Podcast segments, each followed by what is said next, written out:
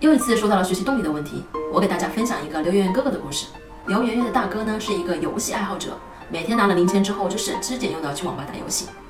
所以呢，跟好多人想的并不是一样的，并不是寒门的孩子生下来就很努力，他们呢也有过迷茫期跟堕落期。他哥哥在初中的时候呢，学习成绩是全班的倒数，那他是怎么开始努力学习的呢？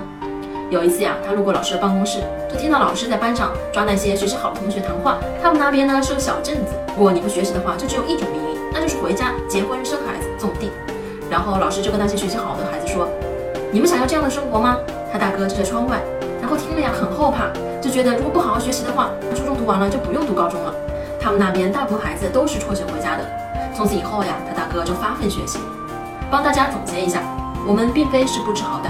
而是当那个遥远的坏结果还没有发生的时候呢，我们总是心存侥幸，觉得它可能不会发生，我们会避免去想。可是当这个残酷的现实摆在我们面前的时候，那一刻我们就会迎来人生的觉醒。